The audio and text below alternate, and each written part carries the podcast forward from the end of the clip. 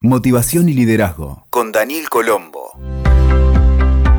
Hola, ¿cómo estás? Bienvenido, bienvenida a este nuevo episodio de Liderazgo y Motivación. Mi nombre es Daniel Colombo y aquí abordamos siempre temas que tienen que ver con liderazgo, con motivación, con coaching práctico y productividad. Y hoy quiero traerte un resumen de un libro que leí hace muchos años y siempre lo tengo como de relectura permanente y probablemente lo conozcas o lo hayas escuchado. Se llama Los siete hábitos de la gente altamente efectiva. Su autor es Stephen Covey. Pasan los años y este libro es un bestseller en todo el mundo y además, como te dije, es uno de mis favoritos. En él podemos aprender lo que se necesita para ser una persona efectiva, productiva y que sea capaz de diagramar la vida que quiera.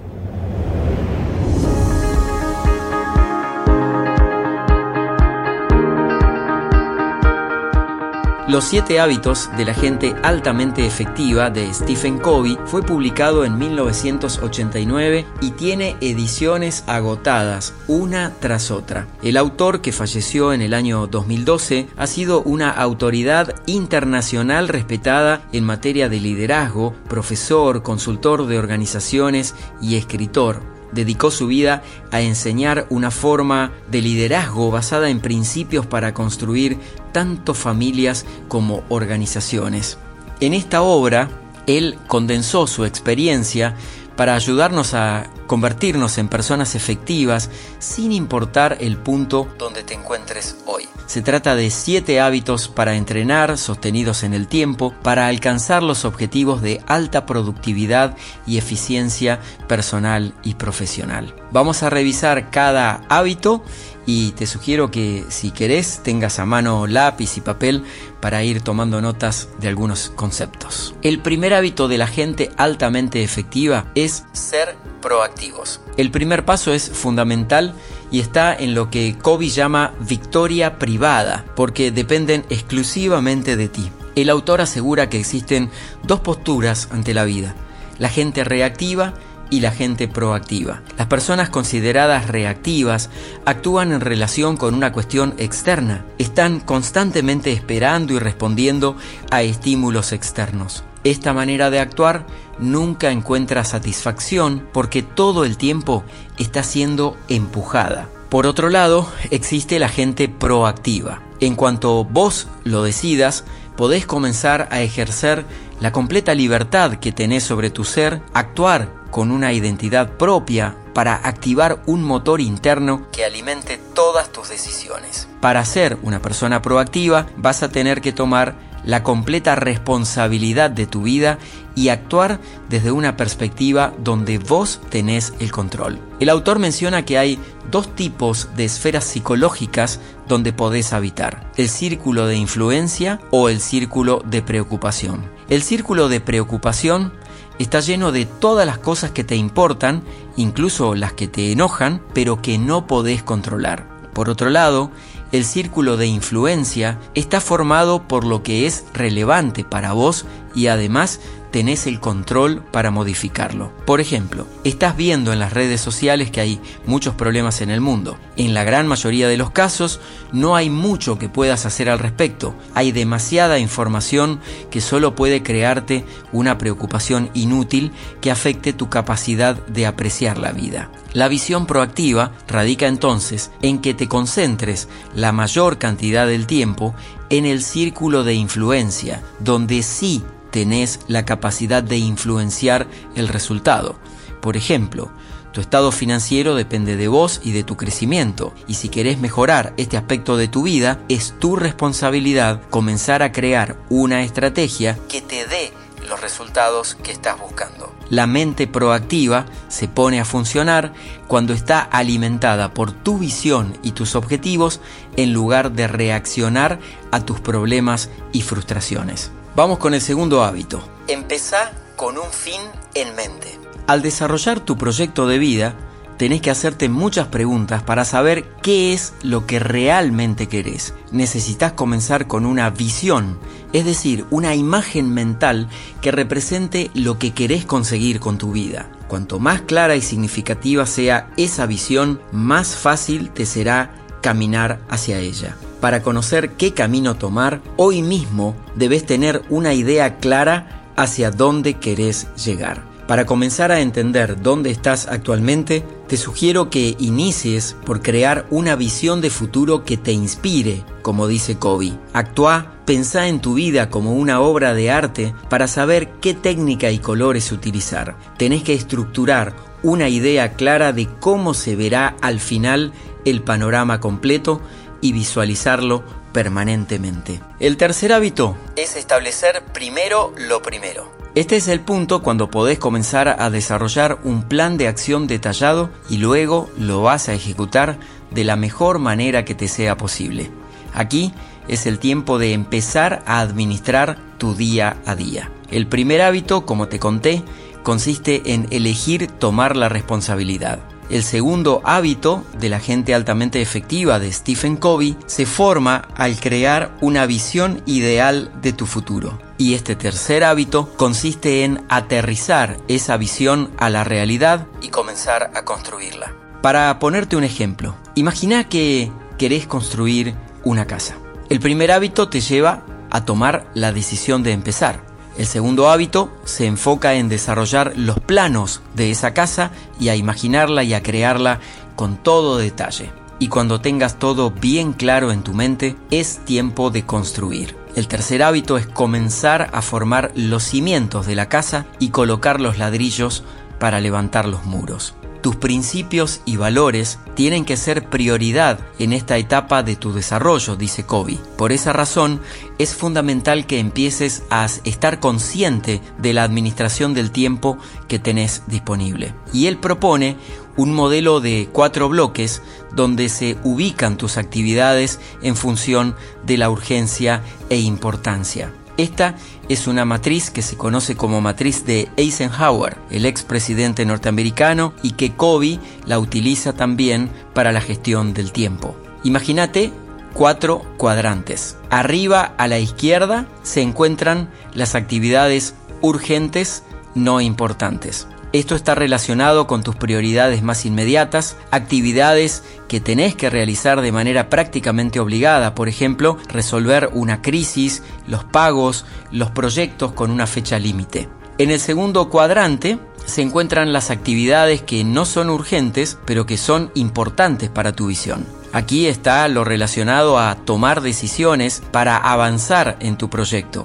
Por ejemplo, lo relacionado a la lectura, al aprendizaje, a la planeación, a construir relaciones, a buscar nuevas oportunidades. Todo lo que está relacionado con seguir mejorando.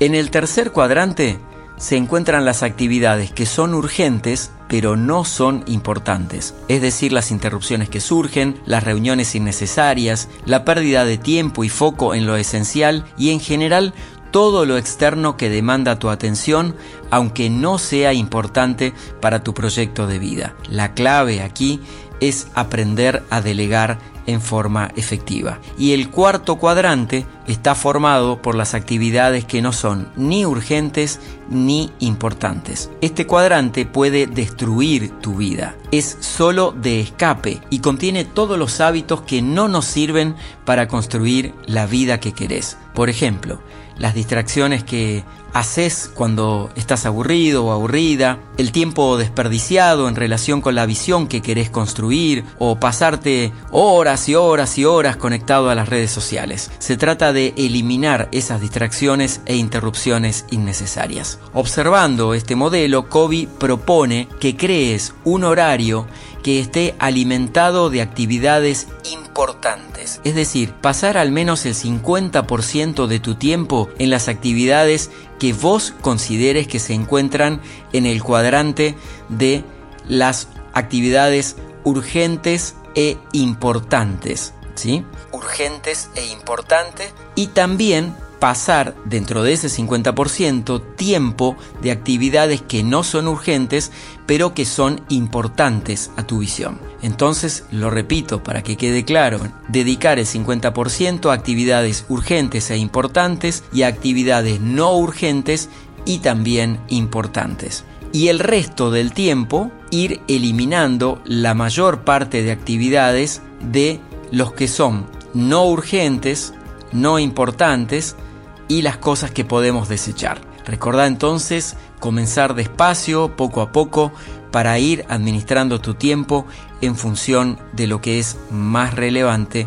para tu proceso de estos hábitos de alta efectividad. Y a propósito de eso, regresando a los siete hábitos de Kobe, una vez que hayas dominado los tres primeros hábitos, podés continuar con los siguientes. Estos hábitos entran en lo que él define como victoria pública, es decir, que una vez que hayas aprendido a lidiar con vos mismo, tu victoria privada, tu trabajo interno, para poder comenzar a ejercer habilidades de liderazgo hacia afuera. La idea básica es que cuando te conviertas en una persona que tiene la habilidad de construir una visión y comprometerte con ella, podrás eventualmente inspirar a otros a que te acompañen hacia una visión conjunta. Vamos a ver el cuarto hábito. El cuarto hábito es pensar en ganar, ganar. Al desarrollar los hábitos para lograr una victoria privada para vos mismo o misma, entendiste lo que requiere para poder ganar de manera individual. Ahora el siguiente paso es crear situaciones